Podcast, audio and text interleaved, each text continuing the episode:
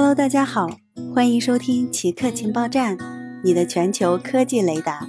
首先插播一则通知：原极客情报站已正式更名为奇客情报站，名字改变，情怀不变。今天奇客情报站的内容有：腾讯称美国禁令对它的影响不大。腾讯公司本周表示，特朗普的微信禁令将不会影响该公司在美国的其他业务。腾讯在美国有大量的投资，它收购或持有多家游戏公司的股份，向多家知名的科技公司进行了投资。腾讯报告它的第二季度净利润增长百分之三十七，因为疫情，在线游戏收入增长了百分之四十。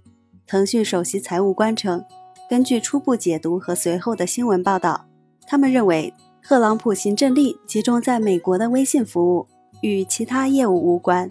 他们正向美国有关方面寻求进一步澄清。他相信禁令对腾讯财务上的影响不会很大。富士康为中美打造两套供应链。最大代工厂红海富士康董事长刘扬伟表示，随着客户的需求和布局，未来的手机供应链将朝着区域制造、全球走向 G2 两个系统的发展是必然的。如何提供两套供应链服务给两大市场？我们一直都有相关的规划。他所指的 G2 代表的是美国和中国。红海已将中国大陆以外的产能从去年六月份的百分之二十五提高到目前的百分之三十左右。红海的印度厂已经开始生产苹果二零一九年的旗舰机型 iPhone 十一。